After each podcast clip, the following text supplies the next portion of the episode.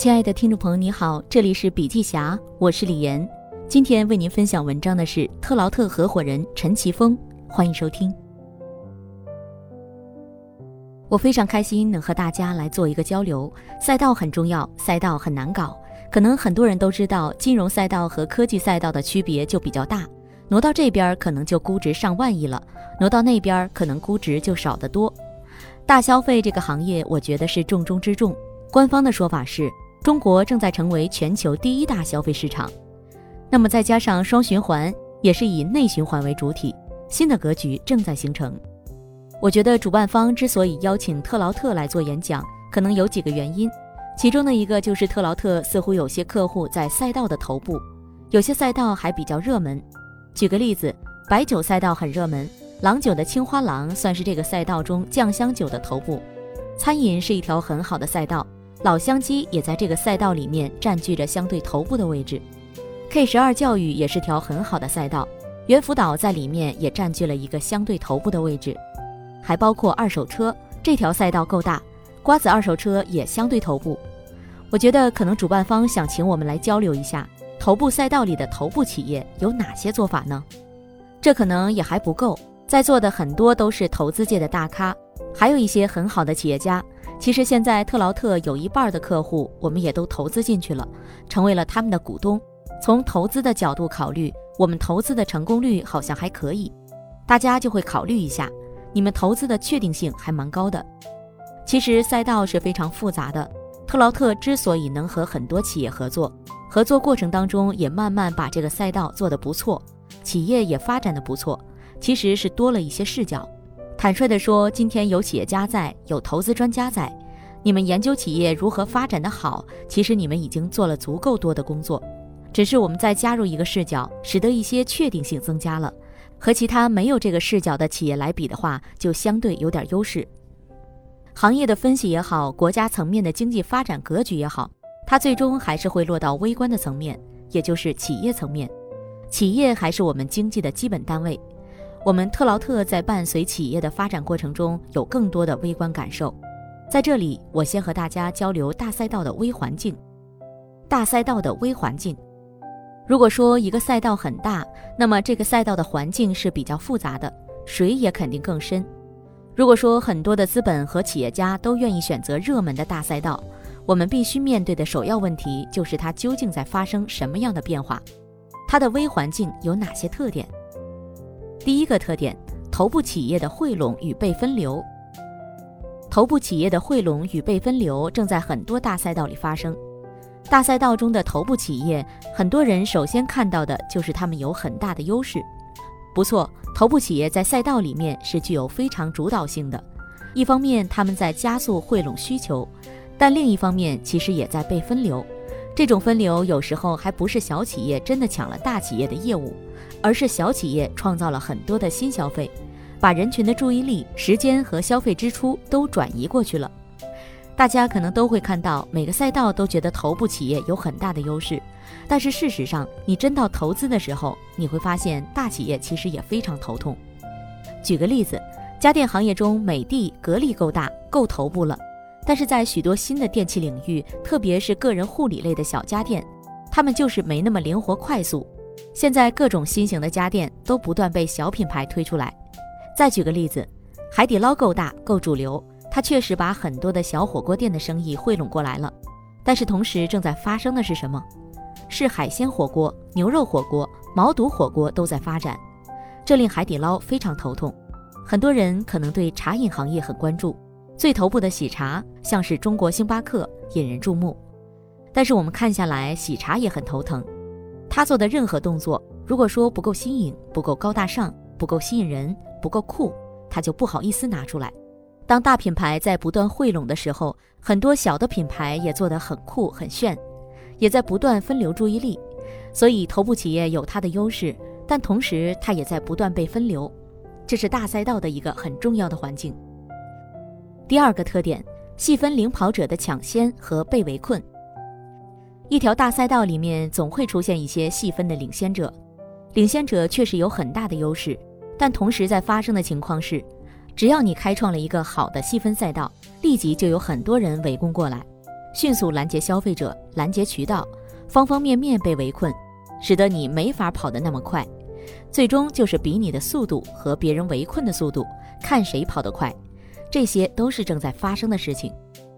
举个例子说，大家可能知道名创优品做得不错，但是很快你就会发现 NOM 出来了，而且一出来不只是一个 NOM，好几个 NOM。像这种情况，每个细分领域都会发生的，除非你选择的赛道不好。如果好的话，细分赛道立即会很多人围上来。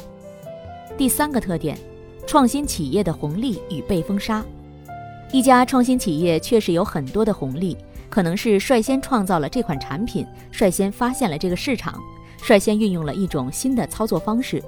但是跑过一段时间之后，别人反应过来了，也会很快的推出。而且你作为一家创新的企业，你未必有别人那么好的资源，甚至是反应速度。别人都可能比你快。例如，大家非常关注的一家企业元气森林，它有一定的创新者红利，但它这种产品其实根本不难。它的渠道优势是率先把便利店抢占了，但是便利店本身都是康师傅和统一的。等元气森林跑到一定程度，它很快会面临被复制甚至被封杀的问题。这个时候跑出来的概率就取决于跑的方法和速度。上述这些是在微观企业层面发生的情况。我们现在看一个中观一点的视角，有的词好像轻飘飘的，比如大企业在品类拓展。品类拓展听上去很轻，但是其实在微观环境下，它影响非常大，翻天覆地。为什么？因为意味着头部企业会去封杀很多的小的创新企业，一旦去封杀，它配套的供应链厂商和渠道都会发生变化。小品牌就必须急剧的去调整或应对，所以宏观一点或中观一点来看是个现象，但其实已经在微观层面发生了非常复杂的变化。一条大赛道里，头部企业的汇拢和被分流一直在发生，细分领跑者的抢先和被围困同时在发生。创新企业有红利，但是它很快会面临被封杀，这就是赛道的不确定性。企业可能想，我找个好的赛道做到领先，或者说是头部，那不就完了吗？后来发现真的没有那么简单。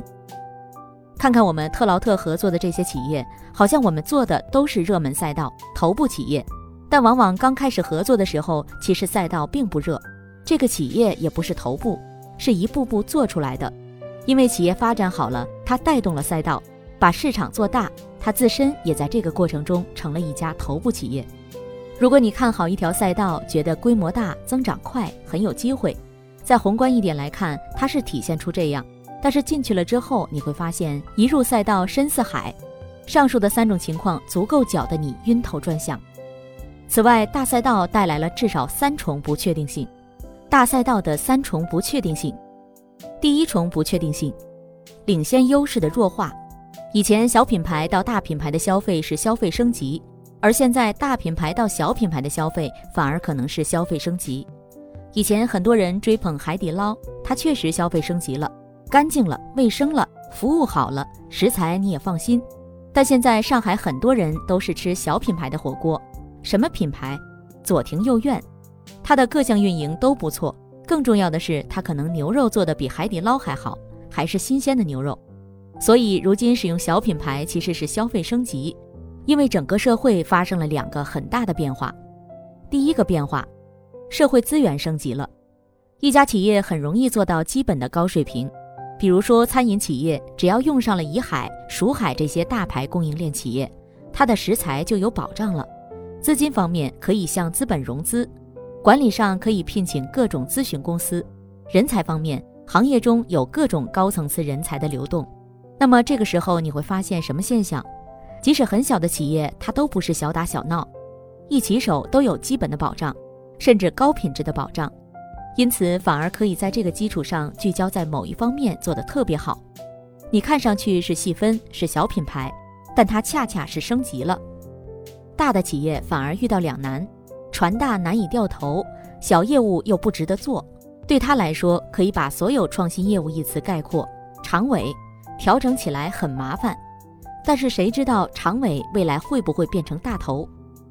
第二个变化，消费者发生了变化。很多年前，某企业销量遥遥领先很重要，因为消费者都愿意从众去买那个卖的最好的产品。但是到了现在，真的发生变化。前几天还有朋友说自己买了小米的空调，他也知道格力空调好，但也觉得小米也挺好的。所以领先企业的优势在弱化。一方面，社会资源升级了，现在允许存在的企业都比较规范，有基本保障；另一方面，顾客也多元了，他对各方面的消费有自己的选择了。对投资人来说，你投了头部，但这个头部企业很可能迅速被其他企业侧翼袭击了。比如新企业开拓了新客群，对年轻人把握得更好，他去迎合年轻人的口味、销售方式、推广方式，在这方面头部企业反而可能落后。第二重不确定性，创新的跟进与普及。现在的企业家只要有论坛就去，只要有学习就报名，只要有游学就参加。这个时候，坦率说，创新没有秘密，一家起来了，其他就跟着做。创新的跟进与普及非常之快。你选择了一条创新的跑道，好像你在里面领先了，但是它仍然有不确定性，因为创新的跟进比以前快多了。特别是现在互联网起来，渠道又更集中了，它可以在一夜之间把很多门槛打破，跟进的速度非常之快。第三重不确定性。数字化与业务跨界，数字化和业务的跨界给赛道带来了不确定性。举例来说，某天下午我在用某个小程序订茶饮的时候，看到它里面给我推荐一款蛋糕，还有折扣，我一看很喜欢，立即就买了。这个时候我会去考虑蛋糕或烘焙产品的赛道中，究竟应该选巴黎贝甜、面包新语还是八十五度 C 吗？可能完全没考虑这些事儿。我就在茶饮小程序里买了蛋糕，这就是数字化之后的用户经营给用户带来的利益点，让用户很方便的买到喜欢的产品。以前可能一个产品要投入大量的广告费，让用户做消费体验、积累口碑，现在不然。现在企业可能没怎么投广告，没什么历史，但是你只要在他用手机查的时候有足够的信息让他查到，让他信服，他就认为你这款产品可以。我们把这种现象叫做人脑的云决策。以前很多信息储存在大脑，现在很多信息储存在云端。以前大脑调出信息来做决策，现在云端调出信息来做决策。这时就要求企业把握好各种入口。当用户查数据的时候，你能够响应得了。数字化之后，类似这种在茶饮小程序里买蛋糕的跨界打劫的事情经常发生。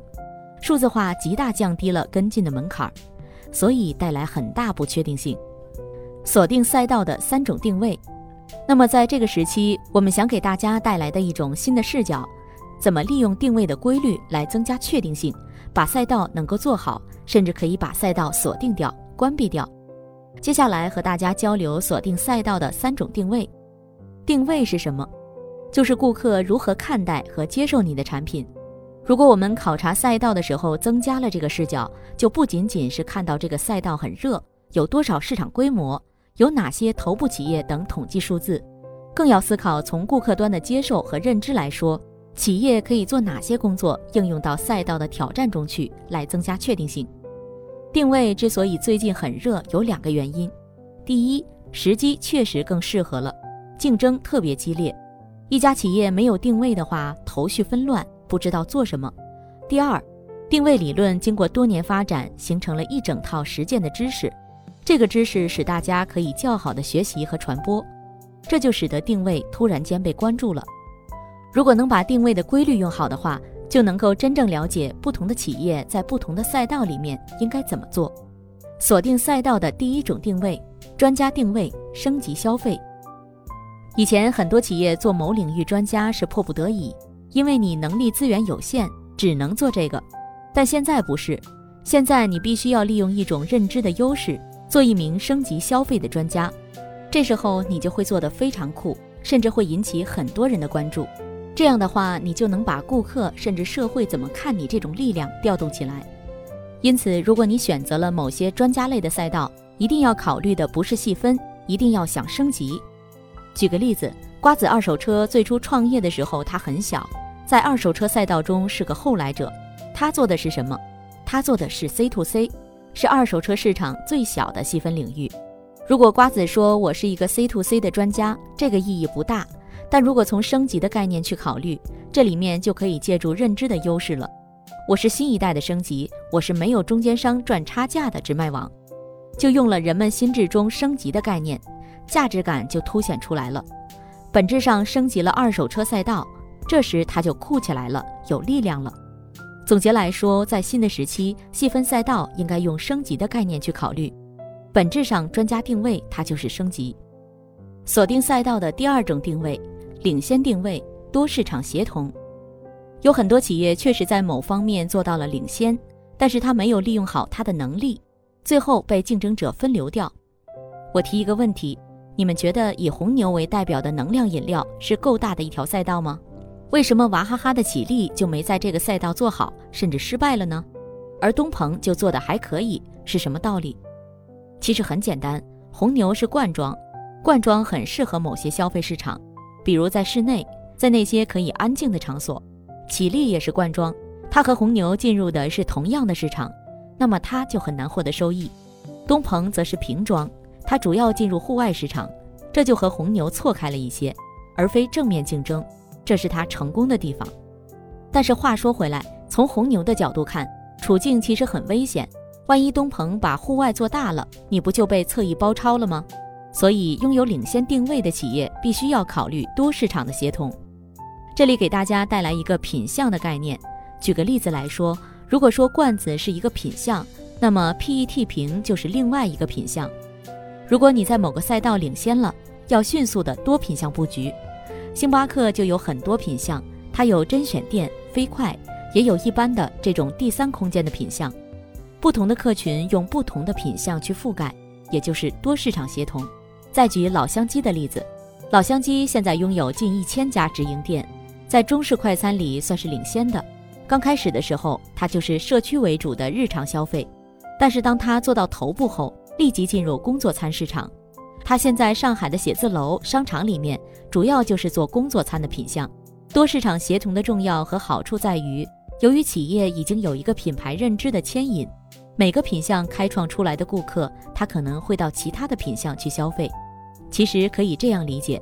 不同的品相针对性的开拓不同的市场，但是所有的品相会协同起来承接这个顾客的消费，把这个顾客留住。如果领先企业不去做这个工作，很可能会被别人包抄，不确定性就落到你的头上。锁定赛道的第三种定位，多定位主导赛道。如果你已经做得很好，就应该考虑多定位主导赛道。特劳特十几年前刚进入中国的时候，就一直在倡导不要延伸品牌。我们当时说娃哈哈、康师傅、统一、农夫，你们不要用同一个品牌做多个业务。现在来看，这个坎儿已经过去了，他们都是多品牌了。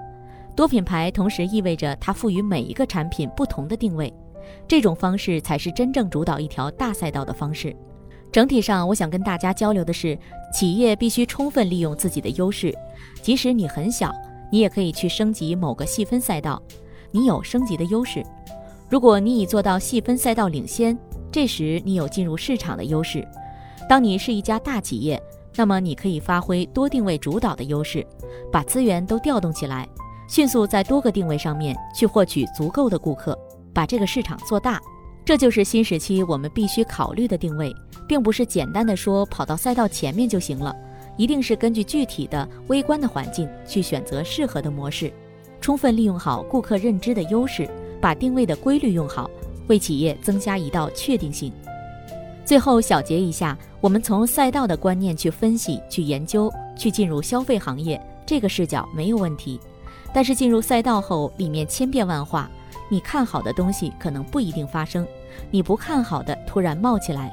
这时候，你需要从定位的视角合理布局你的业务，把它们互相之间协同起来。定位才是最终拥有顾客、让顾客长期消费你的一个方法。这就是我今天的观点：从赛道进入，从定位出来。好了，今天的内容分享就到这里，感谢收听，我们下次见。